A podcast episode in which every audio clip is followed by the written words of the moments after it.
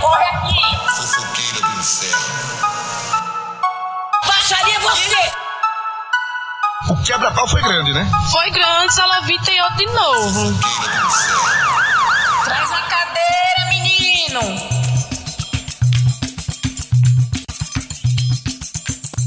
Ouvinte, a gente voltou, a gente prometeu e a gente voltou. A gente voltou o quê? A falar de empregos. Empregos escrotos, vagas arrombadas, né? Experiências bosta do mercado de trabalho. E, acima de tudo, tem que ter alguém por trás, né, Glau? Tem, sim. Chefes. Não. Chefes felas da puta. É Sim. sobre isso que a gente vai retomar. Vamos voltar a falar. E a gente vai, antes de chegar nos finalmente, entrar logo, sem delongas, no link ao vivo da rua. Virela, corre aqui! Eu sei que tu, Tu tem muita coisa pra contar pra sim, gente. sim. Tô aqui nesse momento buscando o meu bloco de notas, que é o meu grupo no WhatsApp comigo mesmo, porque eu não uso o Você bloco de virou notas. um escritor. Tu sabe que daí pra, pra lançar um negócio na Companhia das Letras. Jabuti, ó. O Jabuti tá, tá Jabuti. vindo aí. É o Jabuti, né? O prêmio de literatura. É, o Jabuti e o Nobel. Tá. São os dois principais. O resto, muito, é, muito legal, mas É um amor de pessoa, gente. Vem mas... pra cá.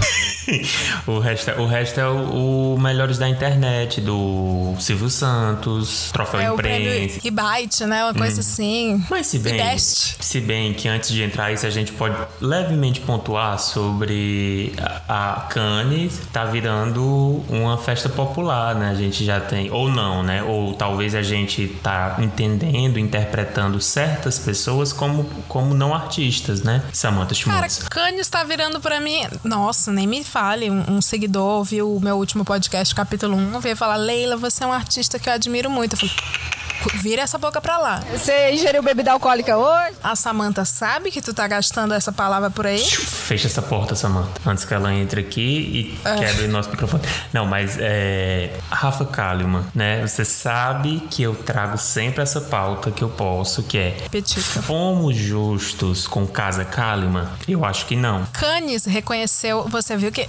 Muita gente fica, né? Ai, o que, que essa menina tá fazendo no Festival de Cannes? Porra, Quem se é você não apoiador? percebeu. Quem é apoiador do Hoje Tem tava no grupo quando a gente falou, quando, quando trouxe aquela teoria de que Casa Kalimann vai ser uma obra cult, vai ser uma obra de vanguarda e Cannes já entendeu. Vamos mostrar cultura pra esse povo? Cannes já entendeu e ela Graças tava a lá. Deus. Essa estrela não precisa ser uma homenagem pós-mortem, né? não. Que já, bonito, já né? convidou e a Casa Kalimann foi pra. A casa não, a obra tá acima da, da artista. A Isso. Casa Kalimann foi pra lá e a Samantha Schmutz não questionou. Porque a Samantha também reconheceu. Perceba. sabe perceba. que é. Exatamente. Que é arte. É arte, é arte pura. E aí isso leva pra um próximo, um tópico que eu vou abordar aqui brevemente no meu link ao vivo, que é fomos justos com Rafa Kalimann e ela não ser a nossa nova Juma Marruá? Pois é. E e essa dor o Brasil tirou de mim. Essa dor a Globo tirou de mim. Se querem levar a sério, você tá aí. Perdemos. Perdemos esses momentos, perdemos essa, essa interpretação. Eu perdi Rafa Kalimann olhando pra minha televisão dizendo: tô com raiva. Eu queria, eu queria ver a Rafa Kalimann dizendo que tá com ela, que tá virando e ela é onça. daquela região centro-oeste, né? Ela é do centro-oeste brasileiro. E se não for, ela consegue, né? Ela tem um Ela tem sotaque. propriedade. Uhum. É, é isso assim. Fica aí meu, meu, minha ode a, a Kalimann. É uma revolta válida, amigo. É muito válido. É muito válido. Isso. Se a Samantha Schmutz não comentou nada, tava na cara, e, né? Só você não viu. Selos Samanta de arte. Prêmio Samanta Ferreira. O Bibi Ferreira vai ser. Mas vamos.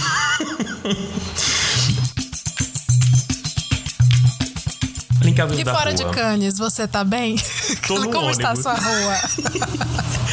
Tô no, tô, numa- tô- tô no ônibus, né? Vou começar o meu link ao vivo da rua pelo ônibus, tá? É, vocês que amam. E achei engraçado que um dia eu tuitei e disse, putz, lá vou eu pegar mais um ônibus. E as pessoas começaram a me desejar coisas horríveis pra minha viagem ser péssima pra eu poder ter pauta. Bacana a Deus. nossa audiência. É, então vamos lá, né?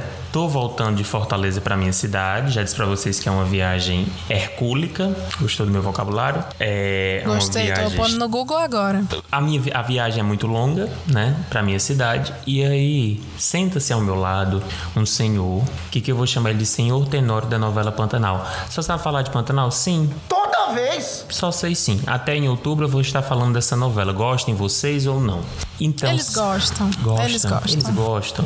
O senhor Tenório sentou do meu lado e o senhor Tenório era muito conversador. Então o senhor Tenório já foi me contando toda a vida dele com uma simples pergunta que foi: Pra onde o senhor vai descer? Né? Porque ele queria sentar no meu lugar, que era a janela. E aí, eu sou essa pessoa que ainda Hum. Ganancioso. respeita os velhos, entende? Eu disse, não, se ele for descer numa cidade antes da minha, tipo umas três cidades, eu vou ceder, vou nesse vou no Lembrando, lembrando ao ouvinte que, que respeitar é diferente de empoderar. Totalmente, totalmente. Não confundam, tá? Não confundam. É aquela galera que fala, eu respeito, mas eu não concordo. não tem nada a ver, a gente concorda com idosos. tá? A Exato. gente só não.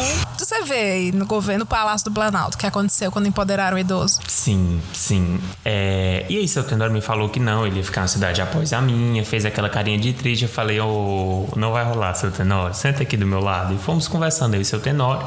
E aí, todo mundo já sabe que no meu ônibus tem um protocolo que é o motorista, antes de sair, ele dá o recado que é, por favor. Ele dá um coice. É, dá um coice. E, e esse também era pitico, tá? Vou, vou trazer essa pauta. Que bom que você falou isso, porque A também. é- categoria motorista de ônibus Esse foi. intermunicipal, né? É incrível. Ele era passivo-agressivo esse, tá? Porque é, ele falou algo do tipo, gente, então vocês já sabem que a estrada tá com buraco, não sei o que, então vai chegar atrasada. Aí uma moça que tava lá atrás deu uma de gaiata e gritou. Acelera aí pra ver se a gente chega mais cedo. Ele falou, eu não vou segurar o sol com a mão só pra senhora chegar de dia. Aí, kkkk. Aham. ah. Amei! é, Olha aí, pitico. Ouvinte, mais uma patada. Só nesse programa você aprende umas patadas boas pra distribuir por aí. É aborto, ideologia de gênero, o fim das liberdades. Não, eu, eu sou, sou muito fã de toda essa frota da Guarujá. Eu quero deixar meus parabéns aqui pra empresa, que eu, eu amo todos eles. Eu defenderei todos eles nesse podcast enquanto eles me tratarem bem. É, então, esse motorista Pitico chegou, foi dar o seu recado, olhou pro seu Tenório, e aí eu sei que ele falou isso exatamente porque ele viu o seu Tenório e falou: gente, vamos abotoar o cinto. Aí eu falei bem aqui no ouvidinho do seu Tenório: seu Tenório, coloca o cinto. Ele não gosto. Aí o seu Tenório, mas é porque ele tá pedindo. Ele falou: não, mas ele não vai nem perceber. E seu Tenório fingiu que estava abotoando o cinto durante toda a fala do motorista. Então, né, gaiatinho. Aí o motorista pegou e falou: outra coisa, gente, é ainda estamos em pandemia, vamos colocar a nossa máscara. E aí, seu Tenório, ele fez a coisa mais brilhante que um negacionista poderia fazer, que foi. Mais do que o sorvete, o truque da Lona Piovani? Tu já assistiu? Tu já assistiu porque tem um episódio no Hoje Tem sobre isso, que é o documentário da Dagny, que a máscara dela é assim. Mentira que ele pôs a máscara. Pegou sua camisa, Caramba! colocou ela como um véu de uma senhora camponesa e colocou ele Igual assim. o na- gato, o gato Nossa Senhora. E aí colocou ele assim, como se fosse mais. Como se ele tivesse uma máscara por baixo. Começou dizendo: é importante mesmo a gente, a gente colocar a máscara, essa doença, né, meu filho? Falando com o motorista, como se ninguém tivesse percebendo que seu tenor estava o tempo todo enganando as pessoas naquele ônibus. Mas não se iluda. Critiquei? Não. Ele é sábio. Ele, ele conseguiu engabelar o motorista. Então, Mentira. em um certo nível, eu respeitei a arte de Ele lei. preenche a, a história de idoso sábio. Ele Sim. preenche o estereótipo. Sim, e, e, e ele tava fazendo um cosplay de camponesa. Eu jamais eu vou criticar um, um velho que faz um cosplay de camponesa. Estava de máscara, seu Tenório optou em não, em não colocar sua máscara. Chegando em casa, a minha casa ela tá com uma reforma, né? E aí, é, aqui vai ser brevemente para os fãs da finada Preta Gil, que Deus o tenha, que, ah, Glau, o que que aconteceu com a Preta Gil? Que que- Gente, não aconteceu nada, a gente ainda tá intrigado, nós não gostamos da família dela, ela não gosta da nossa família, estamos nessa faixa de Gaza porque da última vez rolou uma... É a fossa de Gaza, né? É, Porque uma é, uma fossa de fossa que Gaza. separa vocês. Isso. E aí rolou uma ameaça de polícia, se vocês bem lembram, e, ela, e quem tem cu tem medo e ela tem. E aí... Diferente da Sasha. Ela tem medo. Diferente dessa taxa, ela tem. E aí, é, uma, é, um, é um link a vivo da rua bem rapidinho. Enquanto tava quebrando o piso lá da minha casa, descobriram que existia não apenas uma, mas duas fossas secretas. Que porra é essa, Marreco? Que porra é essa? que ninguém fazia ideia que Olha, aquela já, casa já tinha. tem uma fossa de um faraó. Estou com, fiquei com medo, fiquei com medo. Eu achei que poderia, acho que tá se caminhando para um roteiro de um filme de terror. Tu já pensou, se tem uma vala cheia É. de morto? Vai que seja, vai que seja um- um- alguma coisa, vai que, vai que essa, essa seja a vingança da Preta Gil, sabe? Eu assisti aquele filme da transfóbica Harry Potter, eu sei o que tinha na Câmara Secreta, eu sei o que pode me esperar na minha fossa secreta. Então essa é a minha, minha atualização do quadro Preta Gil. E por fim, inaugurando aqui um quadro quentinho que eu e Leila a gente pensou tem várias semanas, não foi há cinco minutos antes desse podcast. Não, não foi há cinco minutos, não. A gente tem pauta e roteiro, tá? Isso aqui, isso aqui não é flow, não. Isso aqui tem roteiro. Ei, não, não brinca com quem já tá surrado e morto, não, viu, Leila? Coisa feia. É, Oh, meu Deus. estamos inaugurando aqui a sessão Plantão Tuiteiro. Com as melhores notícias que. Ou não, porque nunca tem nada de bom naquele site saudável. Não, eu não gostei desse nome. Tem que ser uma coisa mais bairro, Glau. Tá muito chique plantão tuiteiro. Tem que ser. Ah. é, Segue o fio. Precisamos falar disso. É. Precisamos, Precisamos falar. falar sobre. Precisamos falar, porque a gente é fofoqueiro e fofoqueiro fala mesmo. Gost... Pronto, tem um Nossa. nome. Chama agora Precisamos Que Falar. brainstorm Pronto, perfeito. e o ouvinte participou. A comunicação com ele com os quinto dos infernos. Sim, e vocês podem votar. A gente não vai mudar, mas a gente quer que vocês votem lá no nosso no post oficial desse episódio. É, o que aconteceu comigo no, no Twitter, né? Várias coisas, infelizmente. Mas o que mais me chamou a atenção é que a novela Pantanal, da qual eu comento todo dia no Twitter, da qual eu sempre deixei claro, gente, eu gosto muito de Pantanal, assisti a primeira versão, a gente vai ver várias coisas, e aí fui conversando com a minha pequena audiência, mas uma, uma audiência engajada. A gente tem um consenso que é o personagem Joventino, um dos protagonistas da novela, ele é chato. E tá tudo bem, porque ele é assim Cuidado. desde 1990. Cuidado, amigo, porque a gente sabe como é negócio de fandom. E aí é que entra. O personagem Joventino, ele virou o novo Pitico. Ele virou o pãozinho, o pontinho de luz. Ele vai sair da novela e vai cantar de fora da casinha lá no programa da Fátima, porque ele simplesmente está com a pior máfia da internet, que são os jovenáticos, ou jumentinos, ou qualquer outro nome que seja esse fandom desgraçado, Jumentino. porque Sim, é, jumentinos. Tem os jumentinos. Os jumentinos, eles são insuportáveis. Você não pode comentar que o personagem que foi escrito pra ser chato, que ele é chato. Não. Nossa, como você é tóxico. Porque você. E, e o melhor foi que falaram assim: por que você tá criticando o Juventino e você não tá criticando o vilão da novela? Como se. Como se eu não esperasse. Cuidado, que a gente o tá falando do vilão- Twitter já já que eles vão fazer equivalência com Bolsonaro e Lula. Já já. Vão falar que tu passa pano pra tortura. Mas foi, eu, é, eu virei, eu passei pano para o pro vilão da novela, porque eu, eu não falei do vilão da novela, é, porque ele não apareceu no capítulo em questão. Eu também reforcei algum estereótipo, se eu não me E engano. o discurso de ódio. E o discurso de ódio contra o Juventino. É, e o, o melhor de tudo é que, Que tem ele não existe, moça. que é um personagem. E foi como eu comecei a comentar. Eu falei.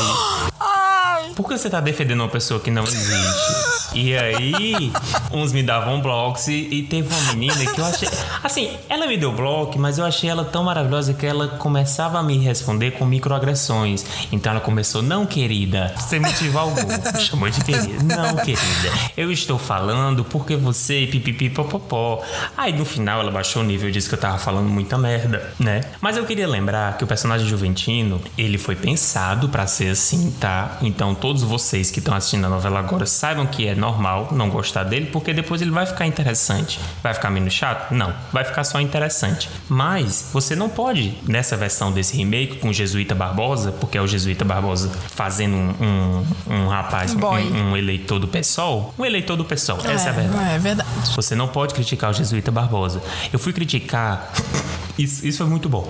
Porque eu fui criticar que o personagem ele tem um trauma aí, que não, não, não consegue andar a cavalo. Porque quando ele nasceu, o pai dele era é, é peão, pegou ele e foi andar de cavalo, tipo um batismo, sabe? Um, um ritual dos peões aí. E aí, a novela não explorou esse direito, não explora desde 1990. Isso era uma crítica que eu tinha à novela de 1990. Eu fui comentar dizendo que isso não fazia sentido. Eu recebi cinco lacradas e, e um artigo científico me explicando o que é um trauma intrauterino. Intrauterino. Esse lacre aí é pra quê? Pra tentar lacrar o cu que tá que estão metendo em você, né? E eu não poderia falar do trauma intrauterino do Juventino. Então, esse é o nível das discussões Meu Deus, dos o lugar de fala chegou ao útero. Isso. Chegou. Então, chegou só sim. o feto chegou. pode falar. Então, eu hoje lanço a proposta que é se você não gosta do Juventino, vem ser jovefóbico comigo no Twitter. A gente vai falar mal dele todo episódio sim, e quando ele não aparecer, a gente vai falar mal dele também. Que tá bom? Coisa É boa. isso. Esse povo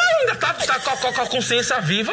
Eu vou aproveitar e fazer o caminho reverso do Glaudemias. Mas antes eu quero dizer pro ouvinte que tá aí, fica o convite pra ser jovefóbico. Venha ser jovefóbico. Bom, eu vou fazer o caminho inverso, Glau. Primeiro eu vou começar do Precisamos Falar, do Twitter. Eu quero falar sobre a imprensa golpista. Atenção, é agora que o bicho vai pegar. Tá. Acabei de ser acometida por matérias, né? Eu me tornei uma pessoa relevante. Em um mês, eu consegui pautar vários veículos. O primeiro foi quando eu tava tendo uma crise de ansiedade de madrugada. Olha aí. Eu tive um dia péssimo. E você já dizendo que ter a saúde mental em dia é bom. Não. Olha aí. Olha o que Eu ponho na minha lousa, né? Postar algo fofo. Mas não é que eu seja alguém com a cabeça boa. É. Mas enfim, eu, eu coloquei assim: estou tendo crise de ansiedade. Foi uma forma de eu pedir socorro pros meus amigos. E, e funcionou. Os meus amigos vieram no WhatsApp, me tranquilizaram e tal. Só que esse, essa madrugada foi a madrugada do casamento de Lula. O, desculpa, do presidente Lucas com a sua agora esposa, Ângela. Isso. E aí, a esposa Ângela me, me respondeu no Twitter. Respondeu assim: Ah, eu também. Sei lá, eu também. Pôs uma carinha assim de tava nervosa. E eu não estava absolutamente falando do casamento de Lucas e Ângela. Estava falando realmente dos meus problemas financeiros, de trabalho. Viciados, viciados em protagonismos piticos, né? Não, e aí o que aconteceu? No dia seguinte eu acordo com a revista Veja falando, me chamando de uma amiga da esposa do presidente, Lucas. É. Então, assim, a partir de agora vocês me respeitem, porque eu sou amiga de Anja.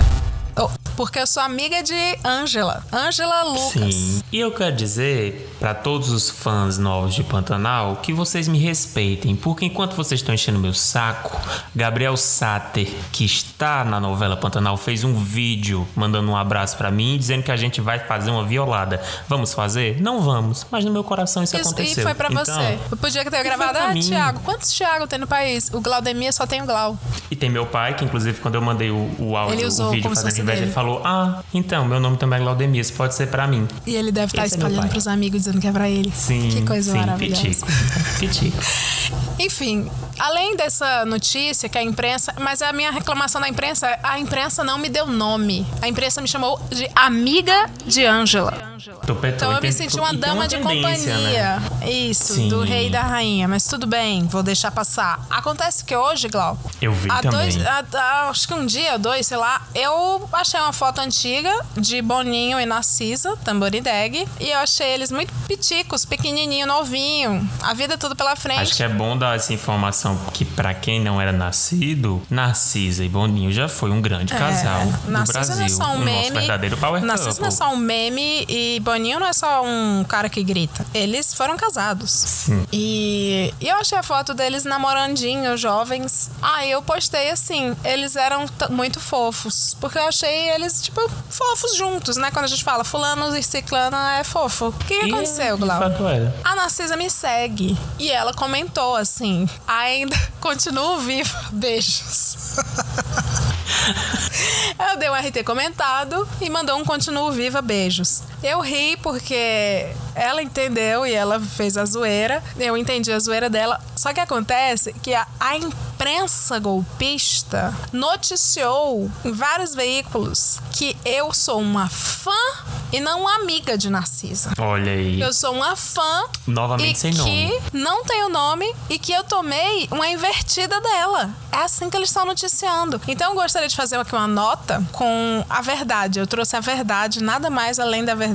Ela é mentirosa! Que é a resposta que Narcisa me deu. Narcisa me deu a seguinte resposta. Eu dei risada por um mundo mais leve. Tudo que for leve, quatro exclamações. Beijos e três corações. E depois, é, quando ela respondeu, né? Continuo viva, beijos, eu comentei kkkkkk, te amo. E ela disse, beijos, much love. Então, jornalistas, quantos problemas tem nesse país pra vocês ficarem noticiando isso? Eles tentaram te calar, mas eles mal sabiam que jamais poderão interromper a chegada da primavera, né, amiga? É. Jamais. Nossa, eu jamais pensaria nisso. Eu amo essa citação. Essa, ó, essa e a história será implacável é um dos melhores hot takes da esquerda. Eu amo, eu amo Sim, muito usar. sim. Muito obrigado é- pra quem isso é pensou. muito, isso é muito pessoal. Você tá quase. tá com um pezinho no pessoal, hein, amigo? É o, o, o problema juventino. A gente volta novamente. Ele tá agindo sobre mim. Influenciado, né? Tô, tô sendo influenciado. Mas olha só, link ao vivo da rua vai ser curtíssimo, só pra dizer que eu descobri onde o boy da lavanderia mora. Atenção, atenção, atenção, atenção. Olha aí. Gente, ele é rico. Ele trabalha na lavanderia? Não, ele é dono, né?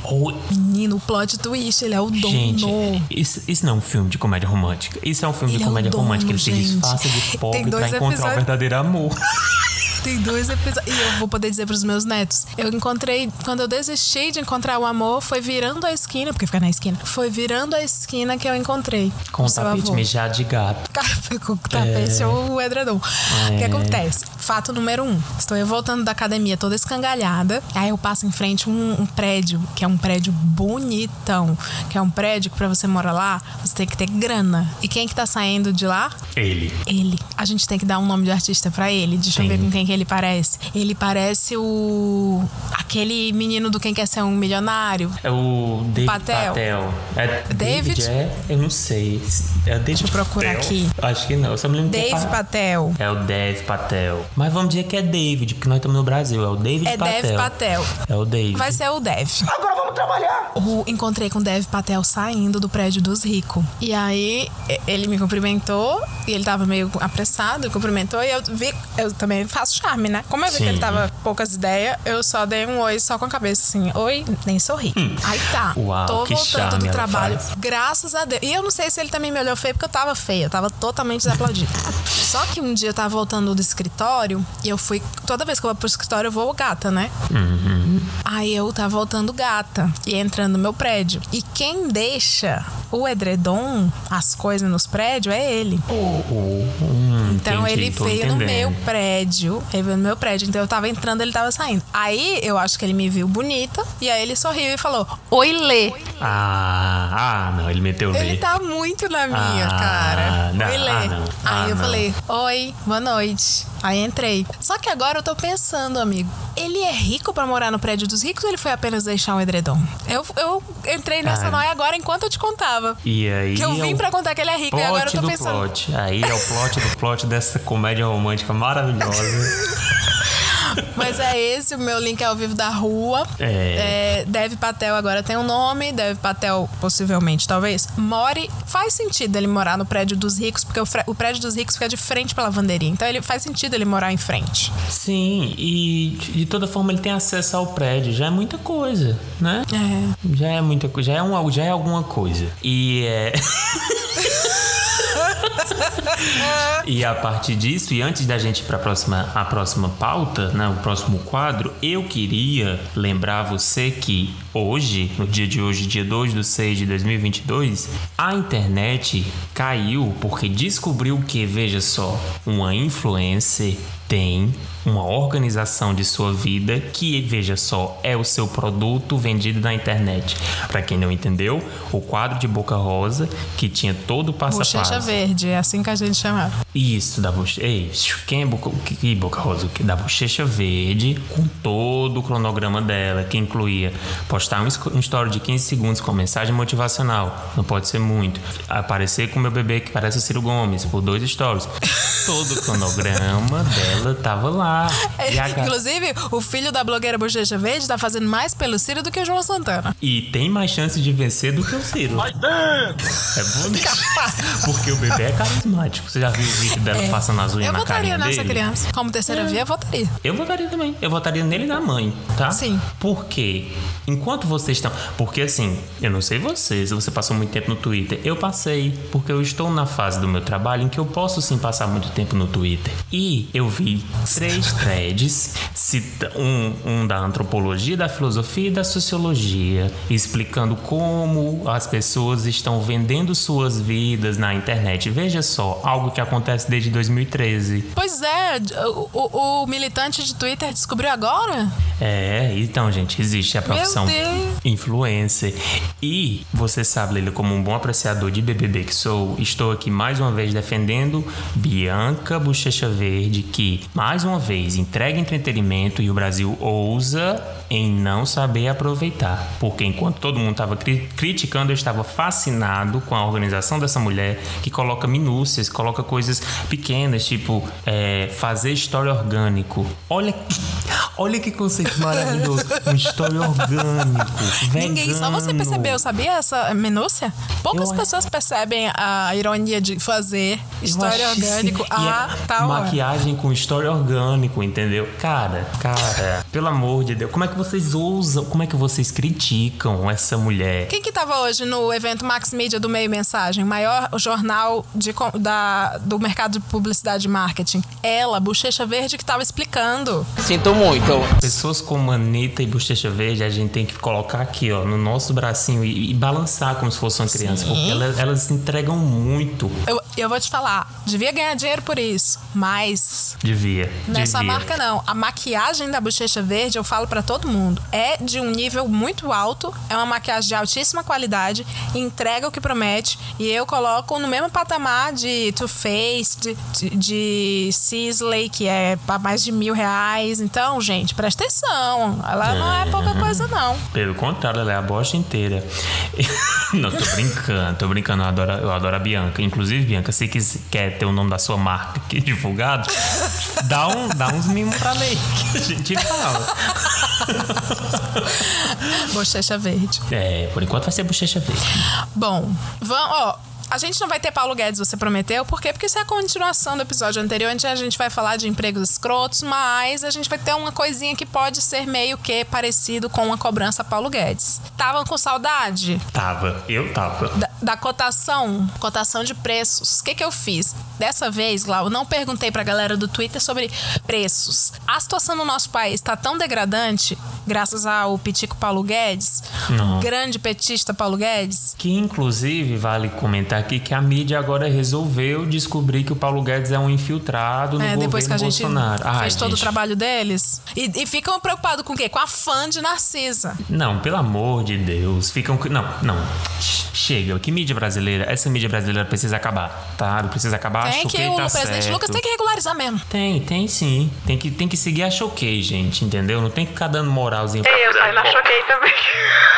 Saiu na choquei também o negócio da Narcisa. Esquece a choquei. Esquece a choquei, gente. Maior cobertura de guerra do país. Porra. Enfim, descobriram agora que o Paulo Guedes, o Pitico, é petista, enfim. Mas a gente vai cobrar mesmo assim. A pergunta que eu fiz na cotação dessa edição do programa pro, pro seguidor ouvinte é: qual a ordem das contas você deixa pra pagar primeiro e por último ou atrasar? É, Tá. isso aqui é conteúdo que vocês encontram aqui ou talvez lá na NAD Finanças, né? É isso aí Desde eu que o censo foi desmantelado, a gente não tem esse tipo de informação, não. Não. E a gente demora para trazer esse, esse quadro, porque assim como o censo, existe um tempo de apuração. A Leila não postou esse tweet hoje e a gente tá gravando agora. Não, não foi Não. isso que aconteceu. Foi no dia Eu 30. postei, sabe que dia?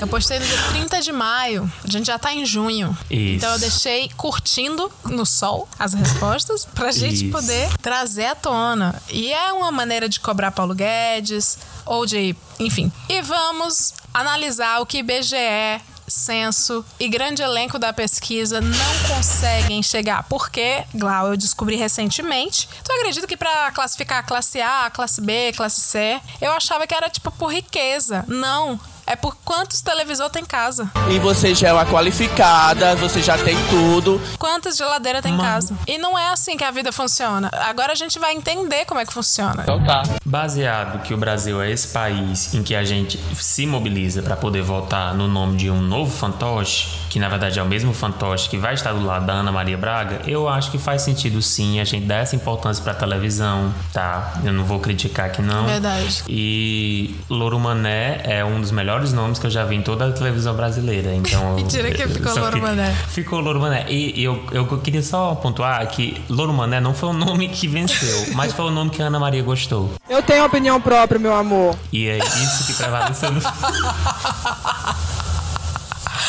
É ok. isso. Bom, a gente vai agora desman- fazer o trabalho que Bolsonaro começou, que é desmantelar o IBGE E tem que se fuder, acabou. e o censo. Isso. E a gente vai falar qual a ordem das coisas você deixa pra pagar primeiro e por último, ou atrasar.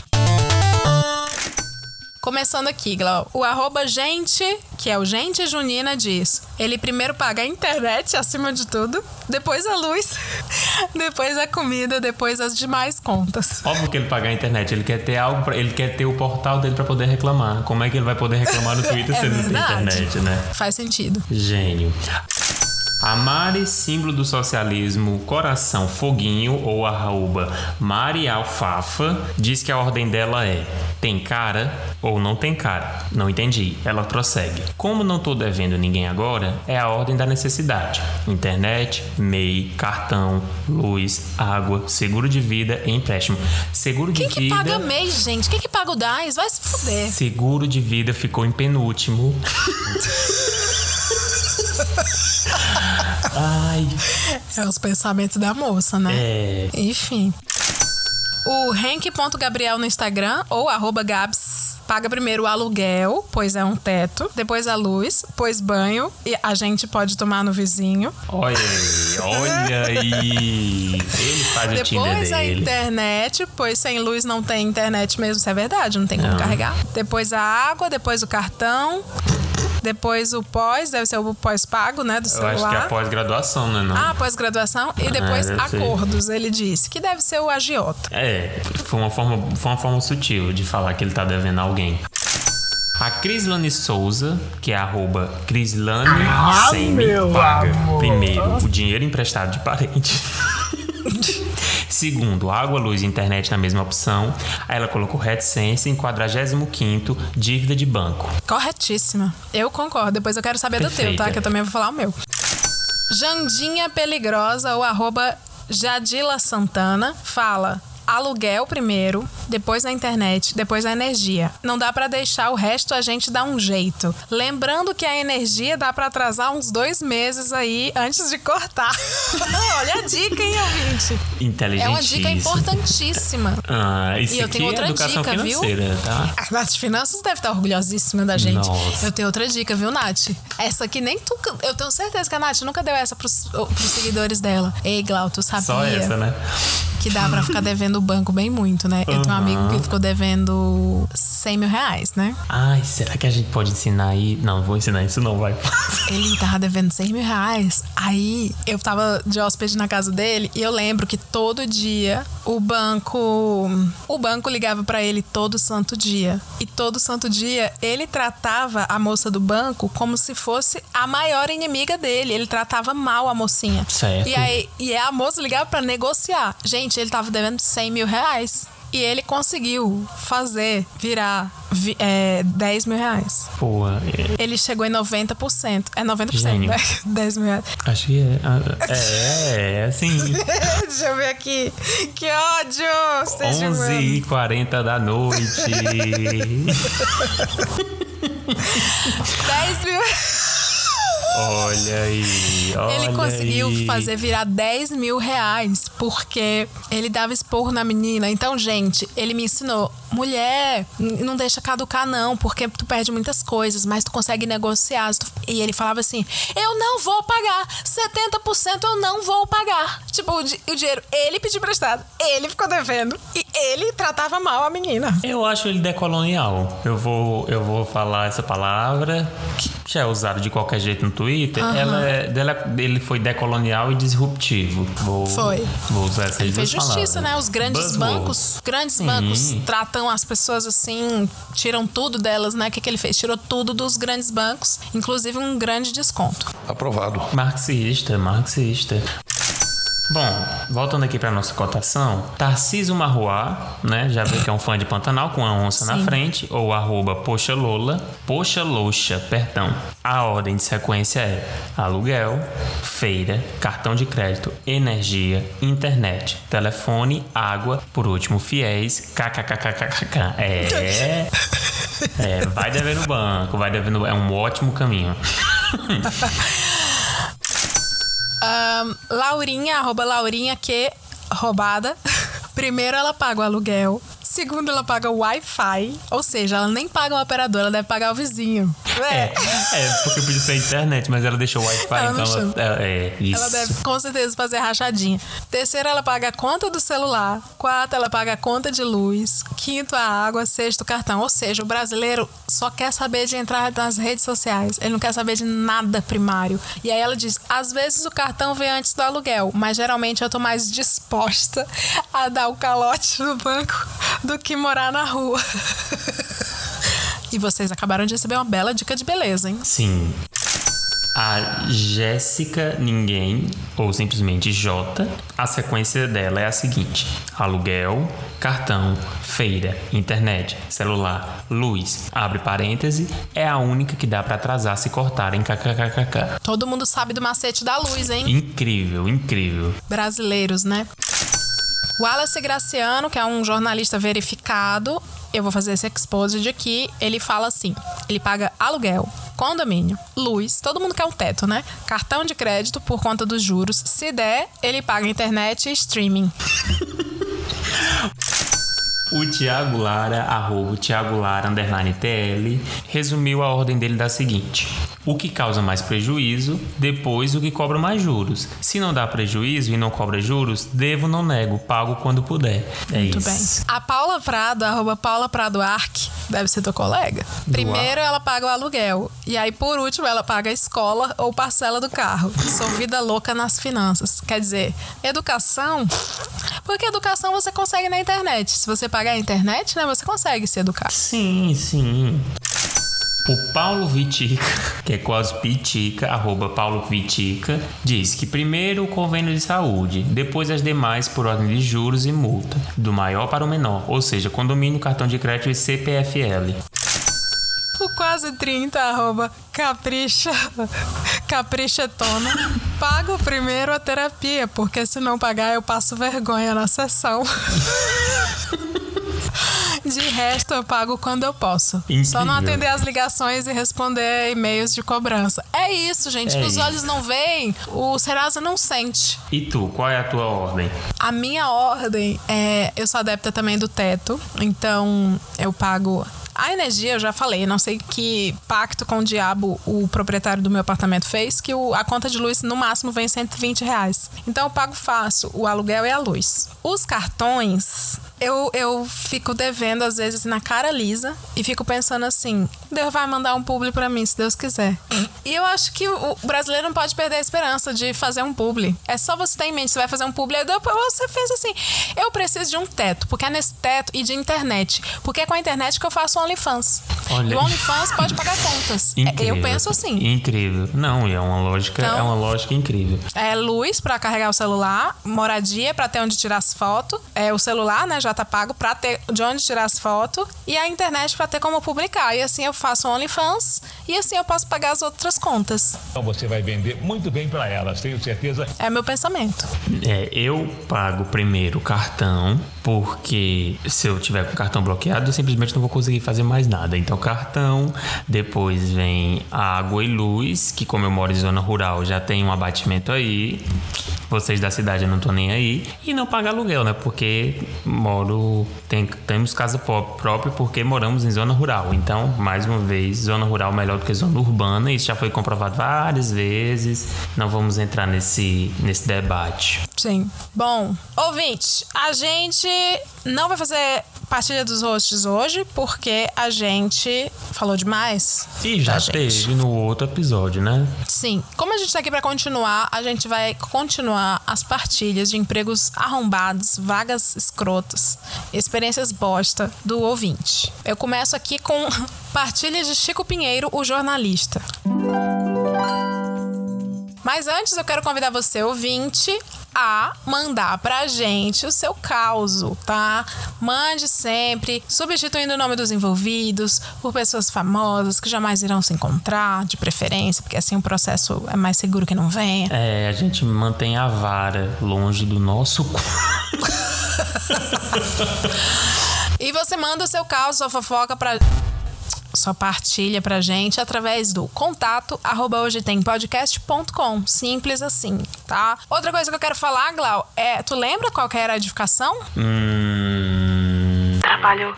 Trabalho edifica Como esse trabalho, o homem. como esse trabalho de, de edifica. Dignifica o homem, é dignifica o isso, isso, isso mesmo. É, uma frase muito famosa. Usada por pessoas que vão deixar traumas em sua vida. Sim, muito famosa em, em meios religiosos e também No LinkedIn. em Auschwitz. Os nazistas usaram essa porra. É, é verdade, gente. Puta, eh, 23 e 49. Tá? É só essa informação. É, é. Mas a gente tá aqui pra provar que não, tá? Com as partilhas. E a gente começa a primeira. Pode começar. Partilha de Chico Pinheiro, jornalista. Chegou o meu momento. Olá, Leila. Olá, Glaudemias. Tá tudo Olá. uma merda aí também? Tá sim. Sim. Pois é, essa história veio somar mais um quilo de bosta nas nossas vidas. Que bonito. Podem me chamar de Chico Pinheiro, o jornalista. Leila, enquanto pessoa que já sofreu em agência de publicidade, não. Eu trabalhei em audiovisual.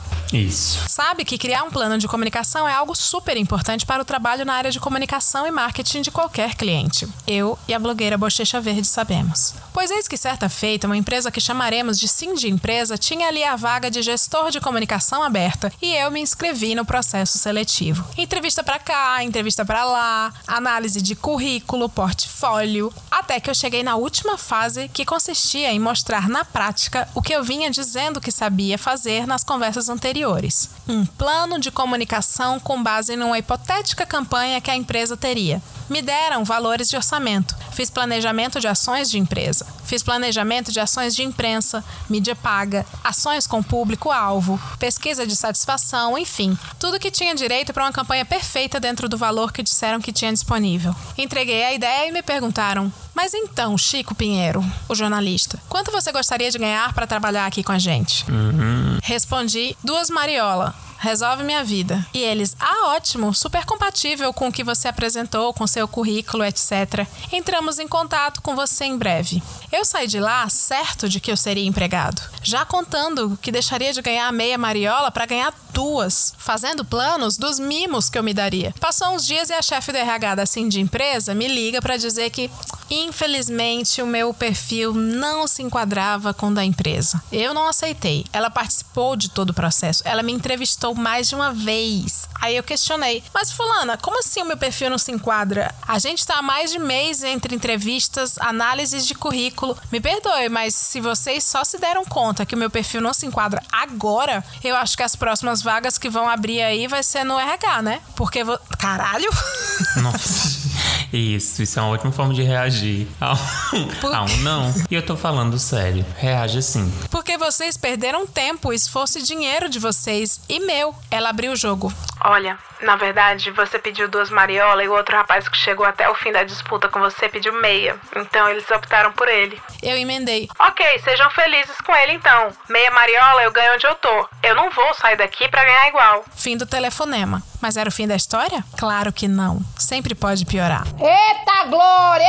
Eita glória, glória, glória, glória! Aí eu amo. Lembra da campanha hipotética que a de Empresas faria, que serviu de inspiração para a atividade também hipotética do plano de comunicação? Pois não era hipotética. A ação era real e estava prevista.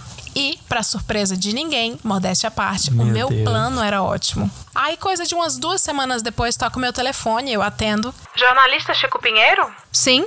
Aqui é o jornalista José da Atena, tudo bem? O nome não me era estranho, mas ok. É normal, no meio, você ter nomes de colegas na cabeça. Tudo bem, e você? Ótimo. Olha, uma pena você não ter sido selecionado aqui pela Sim de Empresa. Enfim, eles me selecionaram, eu comecei há uns dias. Aí bateu que eu lembrei do Datena nas dinâmicas, nas dinâmicas que rolaram ao longo do processo seletivo. Mas eu tô te ligando porque eles me entregaram um plano de comunicação aqui para ser aplicado e deixaram o seu nome. Eu fiquei com dúvida. É que eu queria saber se você pode me explicar. Pense num sangue que ferveu. Ele te ligou pra fazer inveja. Cara, eu também pensaria, eu já tô puta. Mas educado de mamãe que sou, apenas disse: Olha, Datena, parabéns aí pela vaga. Eu não tenho nada contra você, mas eu não posso te ajudar. Se eles quisessem as minhas ideias, eles me contratavam, além de roubarem meu plano. Ficou aquele silêncio e eu segui. Mas se te chamaram, você deve ser melhor que eu, né? Acha a solução aí pro que você não entendeu. Abraço. Nossa, aí sim. Eu gosto de um recalque elegante. Desliguei e não pude xingar um monte porque eu tava no meu ambiente de trabalho e ninguém nem sonhava que eu concorria contra a vaga. Eu saí de lá e fui beber com os amigos para jogar todas as pragas possíveis nessa de empresa. E eu nunca tive notícia de que a ação aconteceu. Foi essa minha vaga arrombadíssima. Beijos. E aí, Glau, esse, esse trabalho dignificou o homem? A partir do momento que você conseguiu vencer essa discussão, né? Porque claramente você venceu nessa resposta disse, tu não é tão bom, Você por que sabe tá que me venceu. ligando? Você sabe Uhum. que venceu, Chico Pinheiro. Então, você tá totalmente dignificado, você não conseguiu emprego, você continuou ganhando meia marola, mas você venceu e você passou na cara da outra pessoa que entrou na sua vaga, que ela era desaplaudida. Então, apenas lucros. Vai todo mundo perder. Apenas lucros pessoais. Financeiros não, mas pessoais sim. Olha, eu, eu preciso te falar que eu já.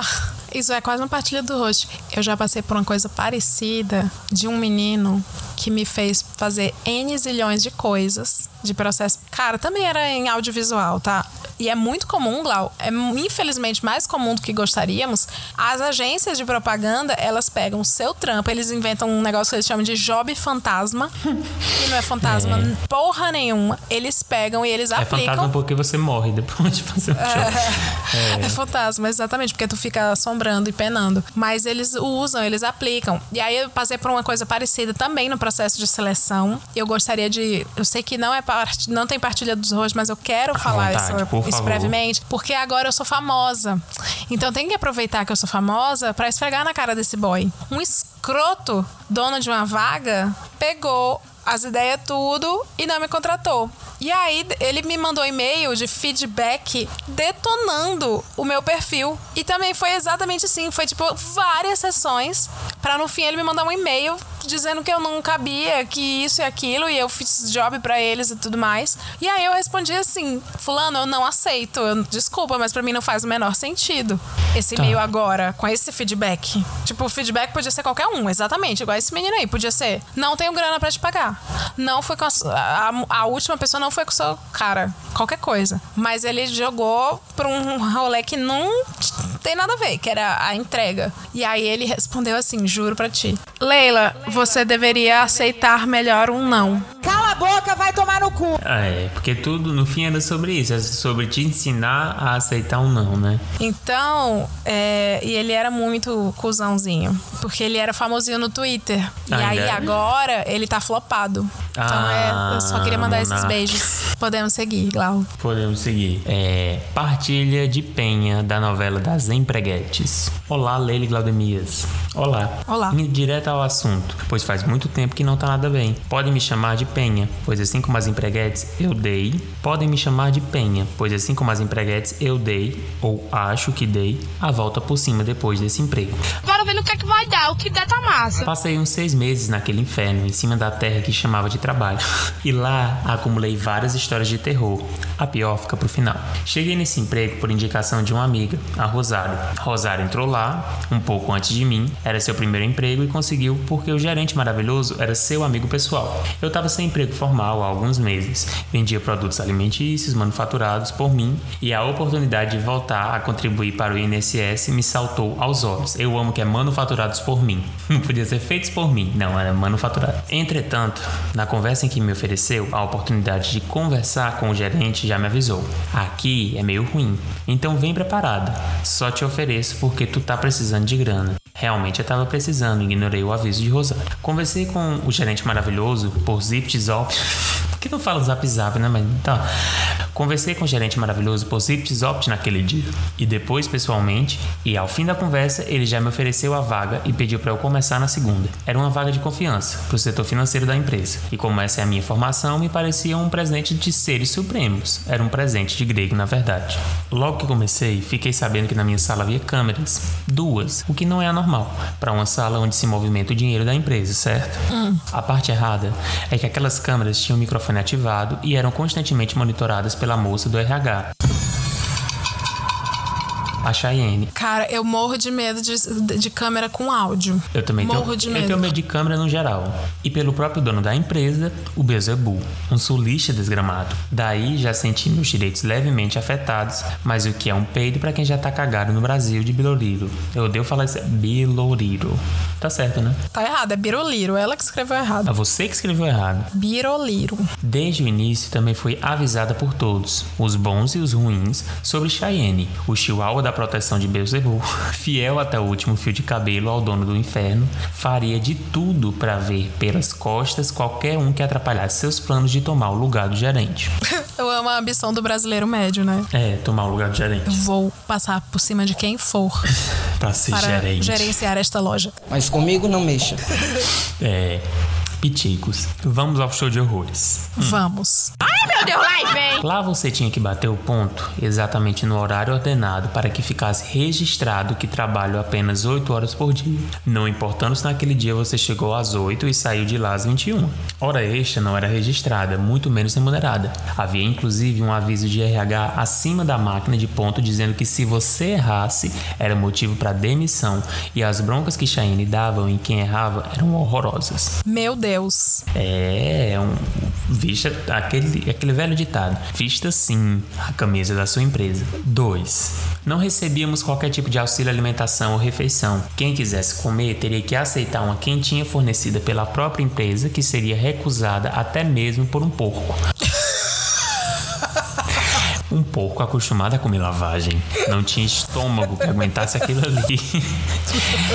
Mas muita gente se forçava. Não era incomum chegar na sala onde ficavam as quentinhas e descobrir que Cheyenne não pediu a sua. E isso com certeza era proposital. Ou que alguém mexeu na quentinha com seu nome e roubou toda a carne. Às vezes roubavam a quentinha inteira mesmo. Eu não tô acreditando que a galera roubava carne. ou a quentinha inteira mesmo. Eu, ganhando salário mínimo, nem sempre tinha o aqué para pedir algo quando isso acontecia. Então a solução era trabalhar com ódio e trabalhar com fome. Que merda. Meu Deus. Já participei de algumas queimas de arquivo, mas arquivo de computador e papel mesmo. Nunca matei ninguém, porque é uma empresa completamente irregular. E quando a fiscalização batia na porta e o porteiro não conseguia evitar a entrada, tínhamos que queimar todas as provas possíveis de todos os crimes cometidos ali. Não sei por qual razão me empenhava, visto que a partir do dia que eu conheci Beelzebub, era meu sonho vê-lo falido e fudido. 4. Por vezes tínhamos que ouvir Beelzebub dizer que éramos preguiçosos e que a empresa conseguia lucrar mais, que tínhamos que pensar como se a empresa fosse nossa. Repito, um salário mínimo. em caps lock, amo, tá? eu amo dono de empresa que quer que a gente tenha atitude de dono. Sim. Meu senhor. Sem receber salário de dono. Meu senhor, me pague o salário de dono que eu tenho a atitude que o senhor quiser. Tá? Atitude até de, de um- uma foca, eu tenho a atitude se o senhor me pagar como dono. E Beelzebub também já tinha percebido que isso era cultural do povo do Nordeste, que todo mundo que passava por lá tinha a mesma atitude preguiçosa e via o patrão como inimigo, que se fosse no Sul, a coisa era diferente. Então vai tomar no cu. Eita, mano! É. Prossiga. 5. Era cobra comendo cobra. Todo santo dia, você sabia de alguém que lhe acariciava o rosto, mas pelas costas mirava uma bazuca em você. Todo santo dia. Chegou ao ponto de eu ter crise de ansiedade só de lembrar que eu tinha que sair para trabalhar. Ô, mulher. 6. A pandemia nunca existiu e o Beelzebub, na verdade, se irritava com quem usava máscaras. Ai, gente, é sério. Bom, eu conseguiria chegar no item 20 dessa lista com bastante facilidade, mas o e-mail ficaria muito longo. Posso contar a última história, a pior e que vem com um aviso de gatilho antes. Caso achem necessário, podem até cortar da história caso decidam ler A a, minha no ar. tem negócio de gatilho, não. O ouvinte daqui ele vai ter que ouvir até o final, que ele não é doido. Vamos lá. Vamos pra, pra, pra partilha, a, a pior história de todas. O gerente, mais novo que eu, menino maravilhoso, inteligente, esforçado, perfeito, etc., virou também meu amigo pessoal. Eu era encantada por ele. Com amizade, somos LGBTs de interesses opostos e isso também nos conectou bastante. E era muito agradável estar ao redor dele. Ele era tão bom que todos gostavam muito dele, menos Cheyenne, claro. De repente, ele apareceu doente. Nenhum achava a causa.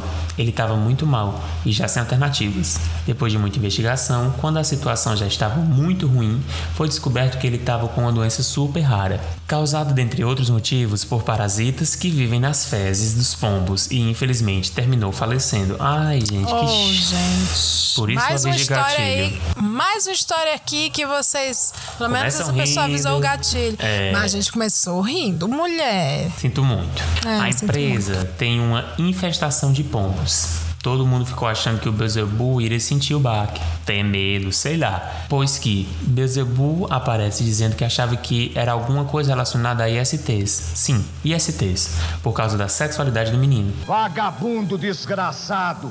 Aí pra mim foi o fim. Já comecei a procurar emprego na mesma hora, sabia que não aguentaria mais muito tempo. Me demiti antes de encontrar outro, inclusive, mas ele me implorou pra ficar e eu, trouxa que sou, fiquei mais algumas semanas. Detalhe que na empresa todos em algum nível eram amigos do rapaz maravilhoso, mas não ganhamos folga no dia que ele faleceu, nem no velório nem nada. Puta que Meu pariu. Deus. A vida seguiu como se a principal peça daquela empresa nunca tivesse existido. Hoje em dia eu sigo morrendo de saudades de meu amigo e dando a volta por cima. Trabalho de casa para uma empresa de fora do país, sou valorizada e ocupo uma posição importante. E para o terror de Paulo Guedes, ganho em euro. Toda vez que passo na frente da empresa do Beelzebub, me sobe um ódio tão grande que evito. Espero nunca mais topar com ele na vida. É isto. Um cheiro e tchau. Ai, O trabalho não dignificou, né? Não, vamos, não vamos nem fazer. homem. Assim, que bom que você tá ganhando dinheiro, tá sendo reconhecida, É. mas. Mas quem tá é você, se dignificando. Isso. E a gente fica feliz. Sim, a gente tá feliz por você, a gente ficou triste pelo seu amigo. É, a gente reza e pede aqui, fica o apelo a todos os, os ouvintes que conseguem fazer bruxaria, feitiçaria. É, isso. Pra que, enfim, deixe o, o proprietário praga, na né? sarjeta, exatamente. Que ele coma bastante ovo de, é, é, ovo de lombriga, de mosca, essas Isso, coisas, isso. né? Eu, eu convido todo mundo agora a fechar o olho, levantar a mão e rogar uma grande Coloque um copo de pra ele. água perto do, do seu device que tá tocando aí o nosso Isso. podcast. E ore, né? Ore pra que essa água se torne uma água parada. E um próxima. mosquito da dengue. E bote um ovinho lá. Isso. Porque a gente não deseja mal a ninguém. Não. Mas, Mas pra a algumas gente- pessoas eu abraço a exceção. É, não, a gente não, a gente não deseja o mal pra nenhuma, Quase ninguém. nenhum tipo de gente. Mas quem diz que esse patrão é gente, né? Boa, então a gente decide. boa. Bom, eu acho, Glau, que esse tema é recorrente. Então, ouvinte, se prepare que a gente deve repetir os empregos bosta, muito provavelmente. Mas a gente vai Mande ficando seu por caso. aqui. Mande o seu caso. A gente vai ficando por aqui. A gente agradece você que escutou. Não se esqueça de ser apoiador no picpay.me barra hoje tem, que é É. importante. Esse mês teve air fryer e aspirador robô no sorteio do mês. E a gente tá tagueado aqui na descrição. Eu vou deixando um Ah, beijo. Dá cinco estrelas, né? É bom lembrar do pessoal da, da pagar avalia, cinco né? estrelas da gente a lá, gente né? e compartilha, besta. Quando vocês compartilham, Hum. o nosso aumenta. É, pô, vai. Fica, fica, fica compartilhando. Fica compartilhando um monte de podcast rei. Não, você não faz nada. Nossa, É. eu senti a mágoa também. Tem essa mágoa. Eu, viu, ouvinte? Eu fico prestando atenção quando vocês no Twitter botam assim: ah, esse aqui é o melhor podcast do mundo. Aí é um outro podcast. Eu fico assim. É. Aí eu, na mesma Não, hora eu vou lá e vejo: quê? segue você. Aí eu fico: que filho da puta. Uhum, uhum. E se não é um podcast de um amigo nosso, a gente também não. Tô brincando. Tô brincando. A gente também vai orar por vocês. É, ó. Que aqui a gente é especialista em rogar praga. Tchau, pessoal. Você mesmo, fofoqueira, não se benza não. Sirena, corre aqui! Fofoqueira do inferno.